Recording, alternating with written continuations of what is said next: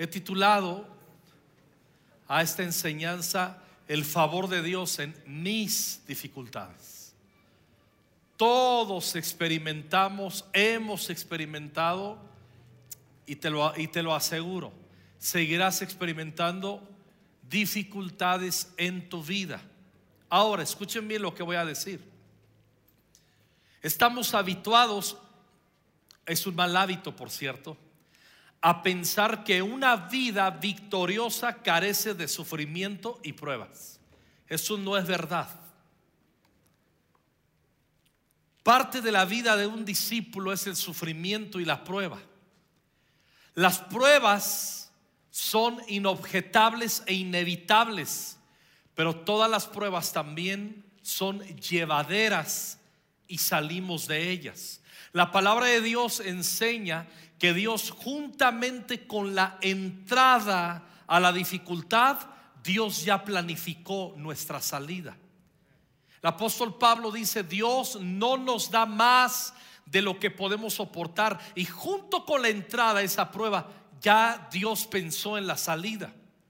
Así es que comúnmente nos asfixiamos en las pruebas al no entender el propósito. Y cuando estamos asfixiados en las pruebas, difícilmente entenderemos que sí hay una salida y un propósito. Pero ahí es donde comienza a operar la gracia de Dios. La gracia de Dios comienza a ayudarnos a entender que no se trata de un sufrimiento o una situación adversa que es vana. Ninguna prueba a un hijo o a una hija de Dios es en vano, ninguna. Todas tienen propósito. Y les decía que estamos habituados a pensar que una vida victoriosa carece de sufrimientos y pruebas. No es así. Suponemos erróneamente que quien es fiel a Dios no debe tener quebrantos ni situaciones adversas porque éstas no corresponden a su integridad. Hace ocho días hablamos y tomamos como referencia a Esther. Recordarán que Esther fue una chica huérfana y que nació en el pueblo judío que en ese tiempo no estaba padre ser judío. Estaban bajo una sentencia de muerte, pero contra todo pronóstico fue revestida de gracia, navegó en la gracia de Dios y cambió la maldición en bendición, no solo para ella, sino para todo un pueblo. Eso es lo que hace la gracia de Dios. Nos ejercita para soportar, interpretar, entender el propósito de Dios en nuestra vida.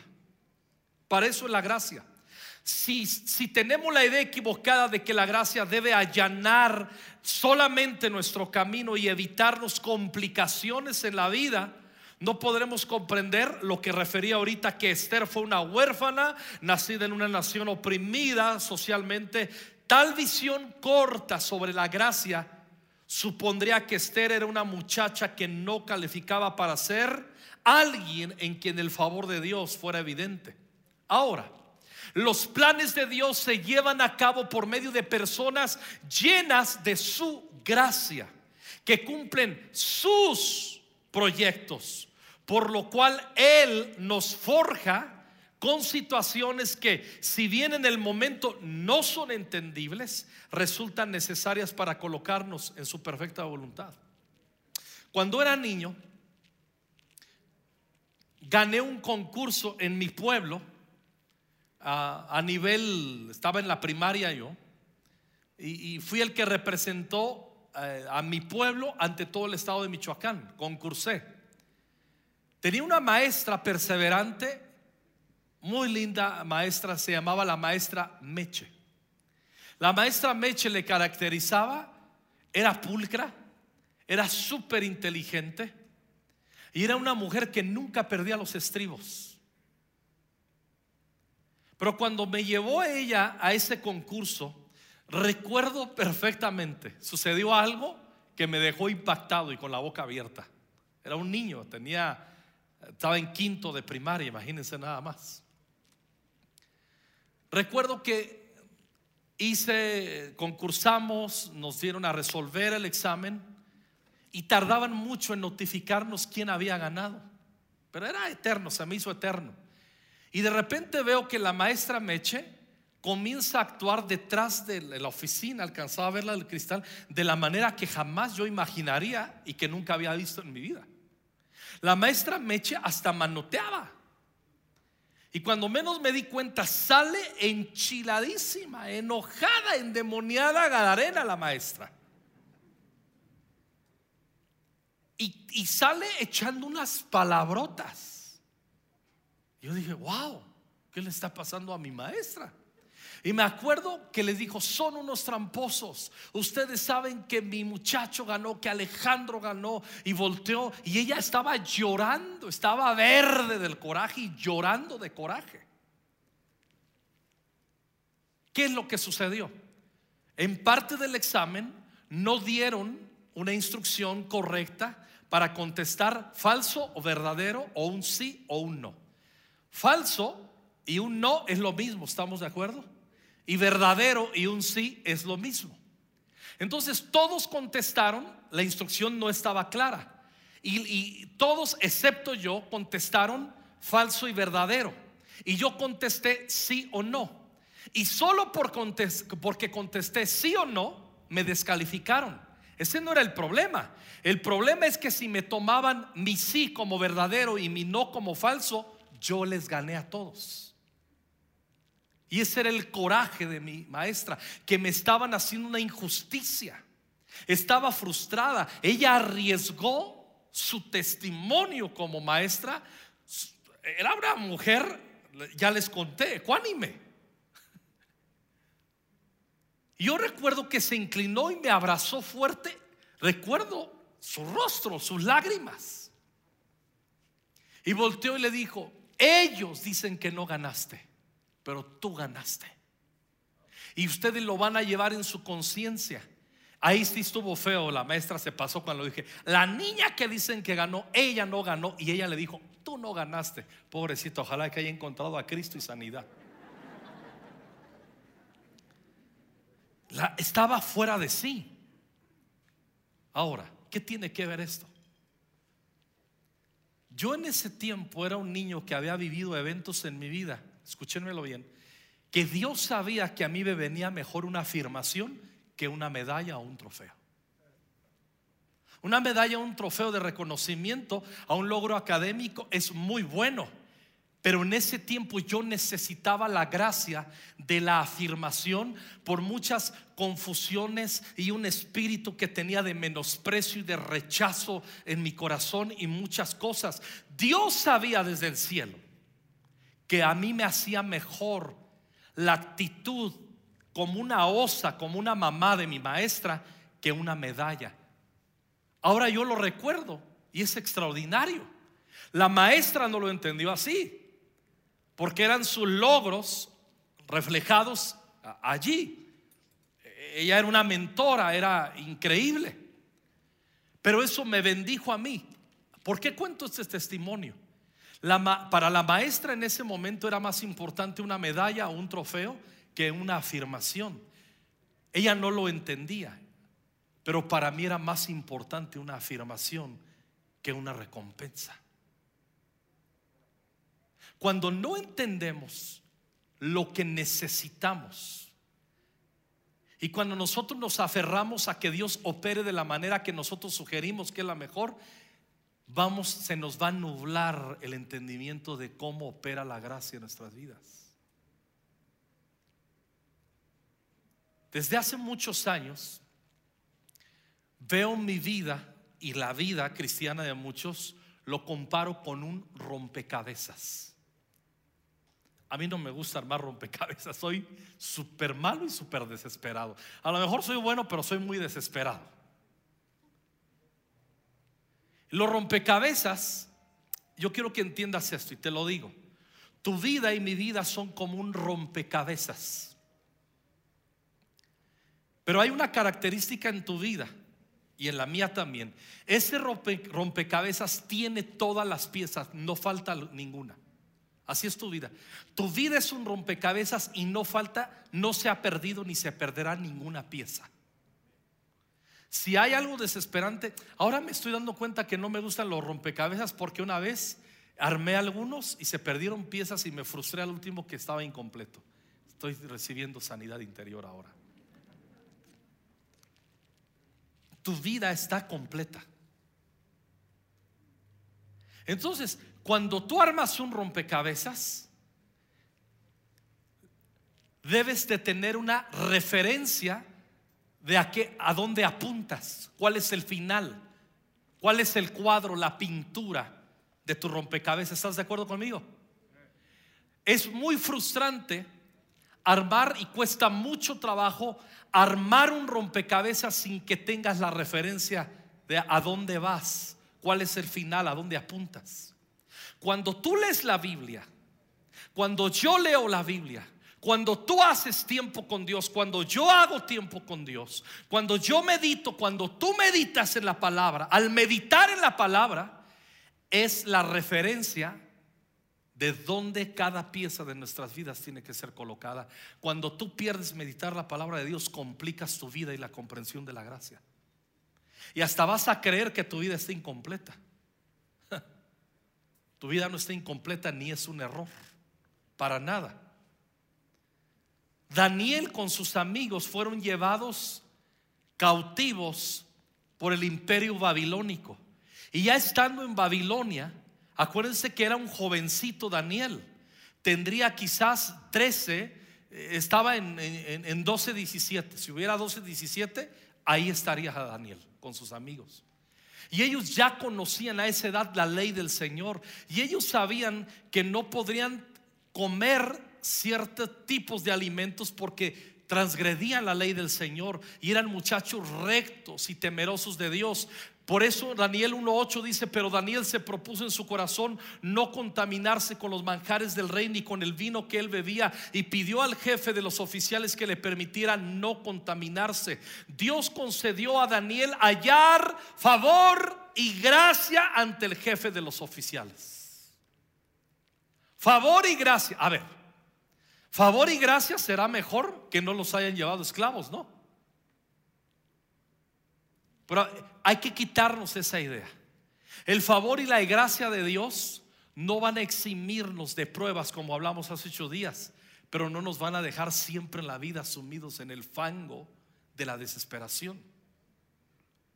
De hecho hay un salmo que dice, me sacó de la fosa fatal, del lodo cenagoso, y luego puso mis pies sobre la tierra y enderezó mis pasos. La voluntad de Dios nunca es que nos estacionemos allí, en el fango. Hechos 7:9 está hablando Esteban dando referencia de, la, de, José y dice, los patriarcas tuvieron envidia de José, de su hermano, y lo vendieron para Egipto. Conocemos la historia.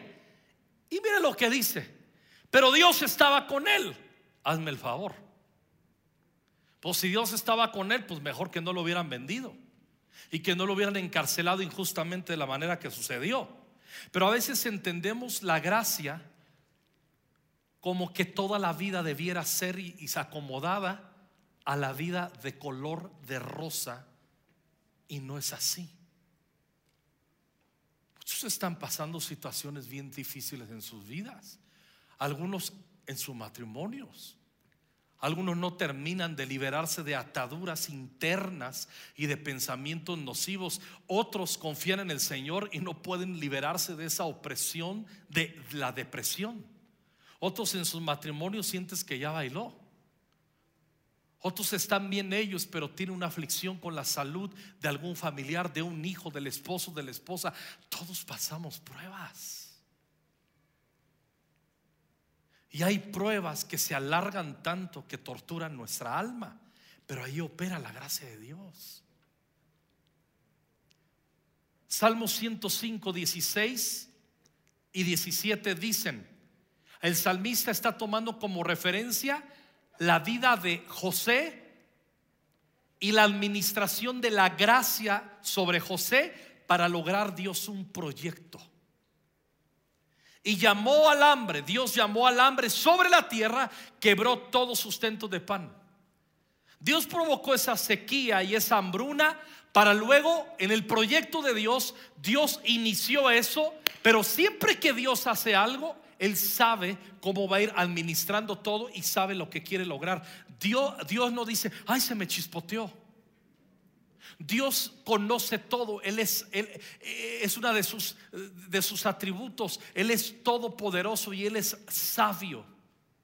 Él conoce todas las situaciones, administra todas las situaciones perfectamente y nada escapa de su perfecta y gloriosa voluntad. Nada de tu vida, nada de mi vida. Ahora, quebró el sustento del pan sobre la tierra. Había un proyecto de Dios y tenía que traer esa hambre. Dice el 17, y por lo tanto envió un hombre delante de ellos, a José. ¿Y cómo lo envió? Vendido como esclavo, por favor. ¿Cómo lo envió? Como esclavo. ¿Qué gracia no sería que Dios lo envíe en otra manera menos como esclavo. Pero hay veces que Dios nos va a meter en unos rollos que no vamos a entender y que hasta vamos a sentir que no la vamos a librar. En Génesis 37, 28 dice, pasaron entonces los mercaderes madianitas, ellos sacaron a José subiéndolo del pozo y vendieron a José a los ismaelitas por 20 monedas de plata y estos se lo llevaron a Egipto. Versículo 18, regresando al Salmo 105. Con grillos afligieron sus pies, él mismo fue puesto en cadenas. Génesis 39, 20. Entonces el amo de José, ¿se acuerdan de Potifar? Luego que lo acusaron de algo falso, su esposa, dice, y lo echó en la cárcel, en el lugar donde se encerraban los presos del rey, allí permaneció en la cárcel. Y en Génesis 40, 15 cuando mismo José se presenta delante del faraón y le interpreta el sueño, mismo José, miren lo que le dice, porque la verdad es que yo fui secuestrado de la tierra de los hebreos y aún aquí no he hecho nada para que me pusieran en el calabozo. Y el Salmo 105 que acabamos de leer, leer dice, con grillos afligieron sus pies y, y él mismo fue puesto en cadenas. Carlos Spurgeon, Charles Spurgeon, el príncipe de los predicadores, este pastor inglés, comentó el Salmo 105 magistralmente y se los voy a leer. Dice así, el ascenso de José a una posición en la que pudo alimentar a su familia pasó por el hoyo, la caravana de esclavos, el mercado de esclavos y la cárcel. ¿Y quién puede negar que fue un camino recto, el más seguro, el más sabio y quizás el más corto. Ahora, nosotros no lo podemos negar porque tenemos la palabra y leemos el comienzo, el proceso y el final. Y ya cuando estudiamos la palabra de Dios nos damos cuenta de la providencia, soberanía y de la gracia de Dios. Y nosotros podemos hacer conclusiones. El camino para José fue el más seguro, el más sabio y quizás el más corto. Con todo no parece así ya cuando nos sucede a nosotros. Si tuviéramos que enviar a un hombre nosotros a una misión, nosotros le proveeríamos dinero. José, José fue como un pobre. Le vestiríamos de autoridad. José fue como un esclavo. Le dejaríamos en completa libertad. José estaba en servidumbre. Con todo, el dinero no habría sido de mucha utilidad cuando el trigo era tan caro. La autoridad habría sido un motivo de irritación más bien que de influencia ante Faraón. Y la libertad podría no haber puesto a José en contacto con el capitán de Faraón o de sus otros siervos. Y así el conocimiento de su habilidad en la interpretación de sueños no habría llegado a oídos del monarca. Carlos Spurgeon concluye, el camino de Dios es el mejor camino. El camino de Dios en su trono de mediación pasa por la cruz del Calvario. Nuestro camino a la gloria atraviesa ríos de aflicción. Tenemos que entenderlo. Pero ser afligidos no es ser desgraciados. La desgracia es no entender que es parte del proceso. Y solo es un proceso. No nos va a dejar Dios ahí. Ya lo referí. Juntamente con la entrada nos da la salida. Dios nunca cuando traza en su plan una dificultad para tu vida, no trazó también la respuesta y el propósito por el cual nos mete allí. Jamás. En el Salmo 105, versículo 19, antes de leerlo, recordarán que José se metió en problemas con sus hermanos por contar la visión que recibió. Sus hermanos se pusieron celosos de él. Le dijeron, entonces, ¿qué? ¿Tú piensas que vas a estar sobre nosotros, que nos vas a gobernar, chamaco, fanfarrón, lo que sea? Pero Dios, la verdad es que no era el diablo que le dio esos sueños a José. Era Dios apuntando a su propósito. Pero abrió la boca, sus hermanos lo celaron, lo metieron en el pozo, lo vendieron y dice en el versículo 19, en este contexto, hasta que su predicción se cumplió. La palabra del Señor lo puso a hasta que su predicción, hasta que esos sueños de que sus hermanos se habrían de inclinar sobre él, hasta que la predicción se cumplió, la palabra del Señor lo puso a prueba. Nunca Dios cumplirá sus propósitos en nosotros sin probar nuestro corazón y sin que en medio del proceso logremos entender y crecer en su gracia y que experimentemos su gracia. En Génesis 40 vamos a encontrar eh, que, interpretó los sueños del panadero ahí en la cárcel, ¿se acuerdan del copero? Y, dice el versículo 21, ah, estaban en fiesta y dice, y restauró al jefe de, los coperos, Faraón, a su cargo de copero, y este puso la copa en manos de Faraón, pero ahorcó al jefe de los panaderos, tal como les había interpretado José en la cárcel. Pero el jefe de los coperos no se acordó de José, sino que se olvidó de él, hijo del maíz. ¿Se acuerdan que le dijo, no, cuando yo llegue ahí voy a hablar bien de ti? alguien le han hecho promesas y hacen que tu corazón rebose en expectativa y te dejan bailando. Hola. ¿O soy el único frustrado así en la vida? Ah, bueno, ya aquí todos vamos a tener ese tipo de desilusiones en nuestra vida. Todos. Y si no los has tenido, pues ya está profetizado. Y acuérdate de este versículo. Pero el jefe de los coperos no se acordó de José, sino que se olvidó de él. Y uno dice, qué gandalla. Pero espérame, ahí es donde entra la gracia de Dios. La gracia de Dios hace que cada día de tu vida suceda como debe suceder, no como tú supones que debe suceder. Dame paciencia, pero ya. A veces quisiéramos que Dios nos dé las cosas y sentimos hasta... ¿Cuántos han tenido la sensación de que Dios se tardó? O que ya, ya la regó Dios, perdió su oportunidad conmigo. O soy el único soberbio aquí. No se acordó, pero aconteció, dice el 41.1, el siguiente versículo. Aconteció que después de dos años, híjole, dos años gratis en la cárcel, Faraón tuvo un sueño, soñó que estaba de pie junto al Nilo Recordarán el sueño. Las vacas flacas que se comían a las gordas. Y las espigas retefeas, quemadas, devorando a las buenas espigas. Nadie le pudo interpretar a Faraón sino José. Pero ¿cómo es que José apareció en escena? Pues ese sinvergüenza que lo olvidó dos años, de repente a los dos años se acuerda de él. Mucho cuidado en juzgar a quienes creemos que nos han defraudado. A lo mejor Dios está preparando algo mucho mejor a través de ellos mismos. Ahí te lo dejo. Versículo 9. Entonces el jefe de los coperos habló a Faraón, quisiera hablar hoy de mis faltas. Cuando Faraón se enojó con sus siervos y me puso bajo custodia en la casa del capitán de la guardia, a mí y al jefe de los panaderos, él y yo tuvimos un sueño en una misma noche. Cada uno de nosotros soñó según la interpretación de su propio sueño. Y estaba allí con nosotros un joven hebreo, José, un siervo del capitán de la guardia.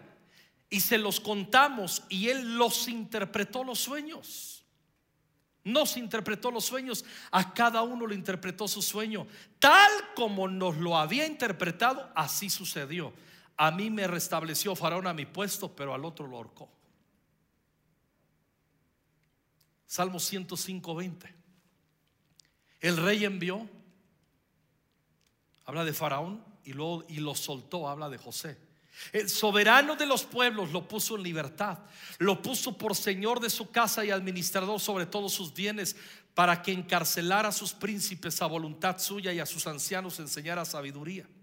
Cuando vamos a Génesis 41, regresando al 39, y dijo Faraón a José, una vez que le interpreta los sueños, pues que Dios te ha hecho saber todo esto. No hay entendido ni sabio como tú. Tú estarás sobre mi casa y por tu palabra se gobernará todo mi pueblo. Solamente en el trono seré yo mayor que tú. Dijo además a Faraón a José, he aquí yo te he puesto sobre toda la tierra de Egipto. Estoy leyendo ya el tiempo de la manifestación del propósito de Dios en su vida. Pero previo a esa manifestación tuvo que pasar injusticias, pruebas que no las entendía. Dios no tiene el deber de explicarnos lo que está haciendo con nosotros, pero nos da su Espíritu Santo para interpretar esa pieza del rompecabezas en dónde va. Tu vida es un rompecabezas y no falta ninguna pieza. Dios va a cumplir su propósito. Dios va a armar tu vida, la va a colocar preciosa y tú vas a cumplir el propósito de Dios. No eres un error, no eres un bulto en la vida, entiéndelo. Satanás quisiera que interpretáramos así nuestras vidas, pero bendito sea Dios por su palabra que nos da dirección, nos da identidad y nos hace entender que nacimos para gloria y alabanza de su nombre y que Él cumple sus propósitos en nuestra vida. Aplaudimos al Señor.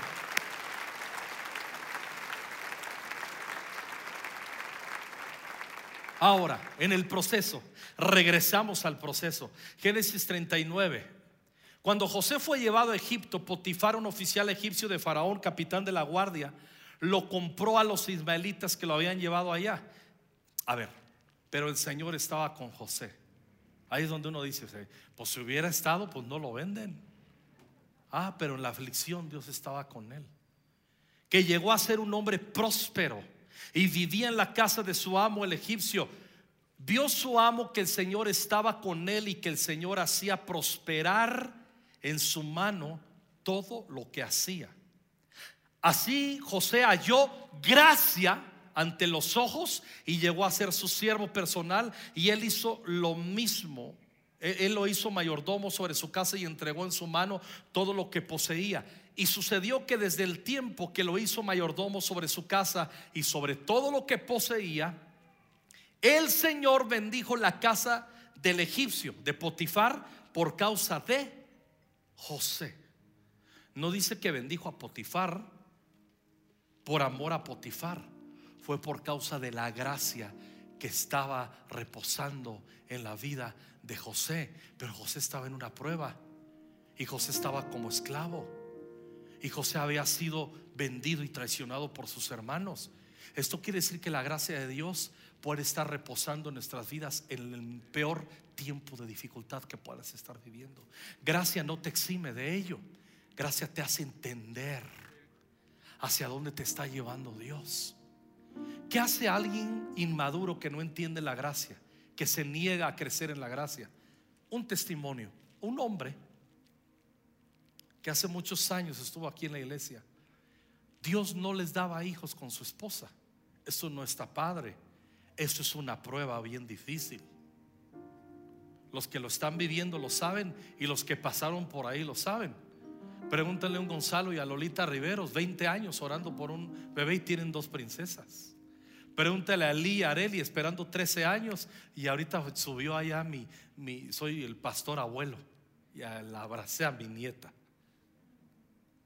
Ahí está. Es bien duro. Pero este no entendía la gracia de Dios por infantil en su fe y dijo esto, Dios es bien gacho conmigo, no me da hijos. Y le dije, hey, cuidado, dice, es gacho Dios conmigo. Uh, le digo, Dios no hace excepción de personas. Le digo, vamos a hacer algo. Tienes tiempo de retractarte de lo que acabas de decir. Y dice, Dios es gacho conmigo, no me da hijos y se acabó. Y le dije, así dice el Señor. El Señor dice, te daré hijos. Pero te voy a meter una prueba en tu vida que te voy a hacer entender tarde o temprano mi gracia y mi amor. Yo ni sabía lo que le había profetizado. Después de años tuvo dos o tres hijos, no lo sé. Le perdí la pista. Me acabo de enterar hace poco que regresó a las drogas y están sufriendo su esposa y sus hijos mientras él está internado en un lugar. Yo sé que Dios, oré por él. He orado los últimos 15 días por él dos veces. Hace 15 años que no lo veo ni sé de él, pero oré por él. Lo amé y lo amo, es mi hermano. Pero creo que son consecuencias de haber sido ligero en no entender cómo la gracia maravillosa de Dios se puede administrar en nuestras vidas en medio la podemos tener en medio de la peor dificultad. Cuando no entendemos que la gracia opera de esa manera, somos bien rápidos con nuestra boca. Y me da miedo decirlo, porque no sé si soy tan valiente para soportar pruebas que solo de pensarlas mi corazón se derrite. ¿Cuál es mi confianza? Que nunca Dios me ha dado más de lo que yo puedo soportar. Y que juntamente, si Dios me mete en la bronca, me abre la puerta de salida y salgo más glorioso. Como dice Pablo, esta leve y pasajera tribulación momentánea produce un cada vez más grande y excelente peso de gloria. El jueves tenemos nuestro memorial. ¿Qué le decimos? a los familiares. Hace rato se me acercó una hermana con su invitación al memorial. Me dice, pastor, eh, ¿qué hago con esto? Le digo, hermana, usted está invitada. dice, di el nombre de mi, de mi hija que murió. Y le digo, tú puedes traer 10 invitados. Dice, pastor, pero no anoté a mi esposo que murió y a mi nieta. ¿Qué le dices a una mujer? que perdió a su hija, a su esposo y a su nieta en la pandemia. ¿Qué le dices?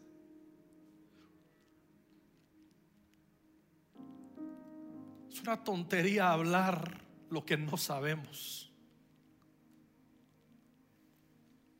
Lo menos que podemos hacer es honrar la memoria y bendecir al Señor por el tiempo que nos concedió a nuestros hermanos aquí. ¿Qué le digo a esta mujer que trae el quebranto metido en el corazón? ¿Tú crees que mi mejor cátedra y mi mejor teología tienen el poder de sanar su corazón? Lo único que puede sanar el corazón afligido de alguien que perdió su familiar es que venga la gracia del Señor y en su momento puedan entender, aunque es durísimo el proceso, esto pasó. Yo me quedé a los 11 años, les he contado mil veces sin padre. Mi padre, unos meses antes de morir, dijo esto: primero muerto que tener hijos pastores. Y Dios dijo: Bueno, y en menos de un año murió. Fue difícil para mi mamá. Pues es súper difícil crecer sin un papá. Ah, pero nunca he dejado de ver cuando veo el retrovisor de mi vida y los laterales de mi vida. Lo único que veo atrás dejando es el aroma de la gracia de Dios sobre mi vida y mis hermanos. Eso es lo que Dios tiene para ti. No te rindas en las situaciones difíciles. No des marcha atrás.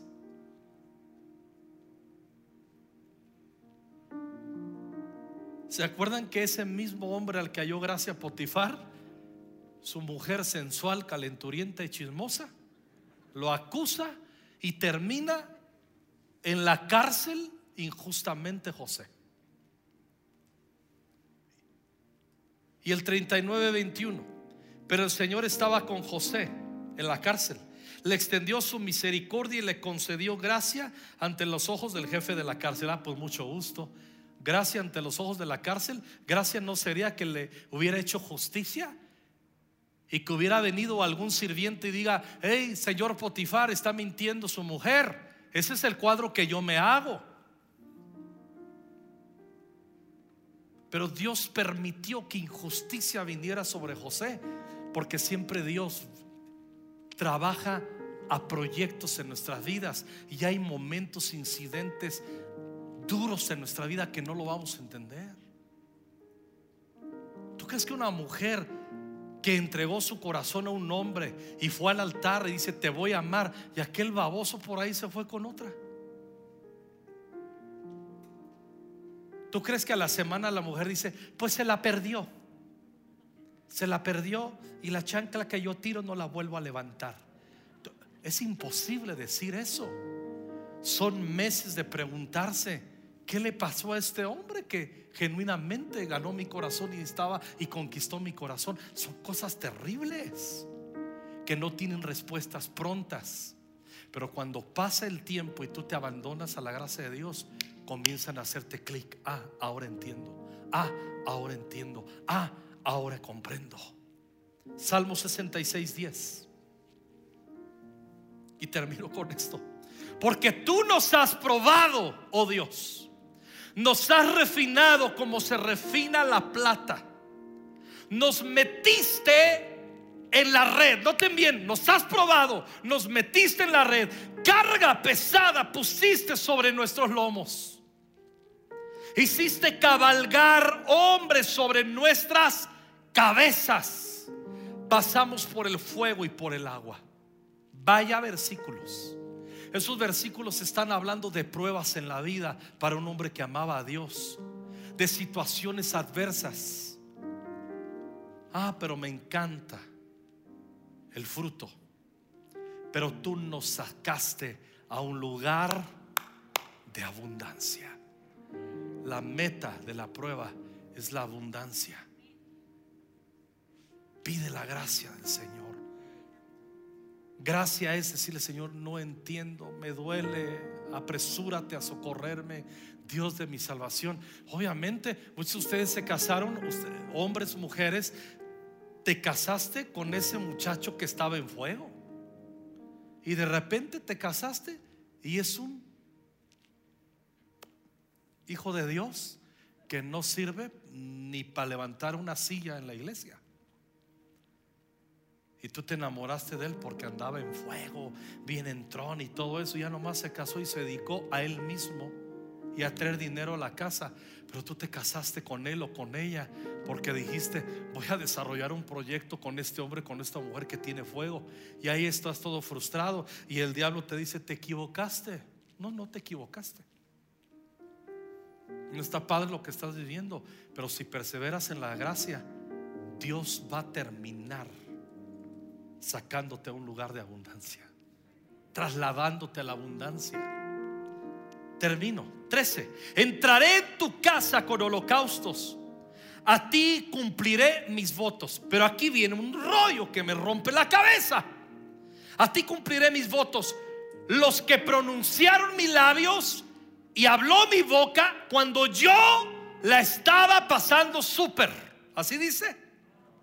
No. Voy a cumplir los votos que pronunciaron mis labios y habló mi boca cuando yo estaba en angustia. En el peor momento de mi vida no dejé de tener una conexión y un espíritu de adoración y devoción en tu presencia. No me eché para atrás seguí adorando, seguí perseverando, seguí creyendo que tú me ibas a trasladar al lugar de la abundancia que tú prometes ahí. No te rindas en tu prueba. No te rindas. El favor de Dios está en tus dificultades. José cuando se encuentra con sus hermanos en el 45.5. Ahora pues, no se entristezcan ni les pese haberme vendido aquí, Pues para preservar vidas me envió Dios delante de ustedes. ¿Cómo lo envió? ¿Se acuerdan? Como esclavo. Versículo 7. Dios me envió delante de ustedes para preservarles un remanente en la tierra y para guardarlos con vida mediante una gran liberación. Ahora pues, no fueron ustedes los que me enviaron aquí, sino Dios. No le eches la culpa a personas que te han hecho mal. A lo mejor es Dios que está detrás de esa tarea.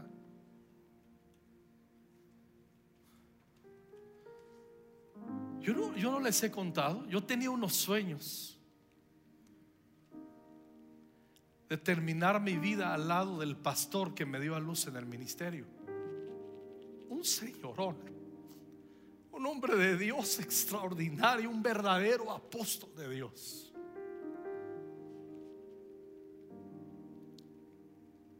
Era bien jovencito yo y yo decía, yo con este cuate me quedo el resto de mi vida. Me daba paternidad, confiaba en mí, me afirmaba, me, me proveía de dones era un hombre que me tenía en gran estima. Yo tenía una gracia delante de él extraordinaria. Un verdadero padre en la fe y un verdadero hijo en la fe intencional. Yo dije, me hago viejo con este hombre aquí. Pero llegó un momento en que hubo dificultades en su vida. Él descuidó su corazón. Es un asunto de él con Dios. Y se desconfiguró en su fe cometió actos vergonzosos delante de Dios que nos obligaron a muchos a separarnos de su ministerio porque de por medio no había arrepentimiento ni restauración. Tú no te imaginas cuántos años yo lloré.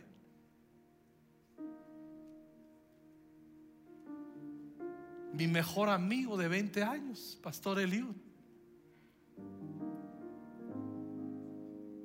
De repente en un tiempo difícil Él, ¡pum!, se va. Una locura. Durante un año diario le lloré. Dije, y sentía que Él me había traicionado, porque habíamos hablado de proyectos juntos para toda la vida.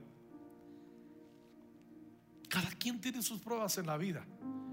Pero si en ese momento tú no sabes interpretar, y a veces interpretar no es que Dios te explica. La interpretación es, hay un plan y eso te da paz. Si tú eres de los que crees que te tiene que explicar Dios las cosas, puede que termines confundido y defraudado. Solamente entiende que Dios es perfecto para tu vida en cualquier situación. Y se acabó.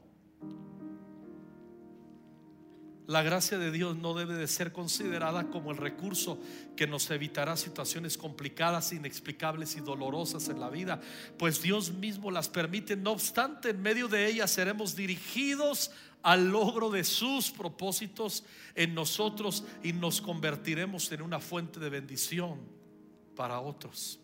C.S. Lewis, el, autor de las crónicas de Narnia, en uno de sus pensamientos cristianos, en su filosofía, escribió, Dios nos susurra en nuestros placeres, habla a nuestra conciencia, pero grita en nuestro dolor. Que Dios grite en nuestro dolor, te amo. Que Dios grite nuestro dolor, más fuerte que nuestro propio dolor. ¿Por qué Dios grita en nuestro dolor. Porque cuando estamos doliendo, nuestro sonido es muy fuerte. Pero siempre Dios tiene que gritar para que sea más dominante su voz en tiempo de aflicción en tu vida. El jueves va a ser un día muy especial. Y vamos a escuchar el grito de Dios diciendo a quienes perdieron sus familiares, hey, te amo. Y a lo mejor no entendemos nada o poco. Y lo que les he dicho por muchos años, y quiero que lo guarden en esta temporada y cuando yo no esté, Dios nunca ríe cuando tú lloras. Ese es el Dios que yo conozco. Nunca he escuchado que Dios se está riendo cuando yo estoy llorando. Nunca. He escuchado al Espíritu Santo que intercede conmigo y por mí y me ayuda. Qué importante es la oración. Tu rompecabezas no está incompleto. Estás confundido de dónde ponerlo. Ve el manual, se llama la Biblia, y le va a dar sentido. Lees la Biblia y tendrás respuestas y tomarás, cobrarás sentido un montón de asuntos que no entiendes.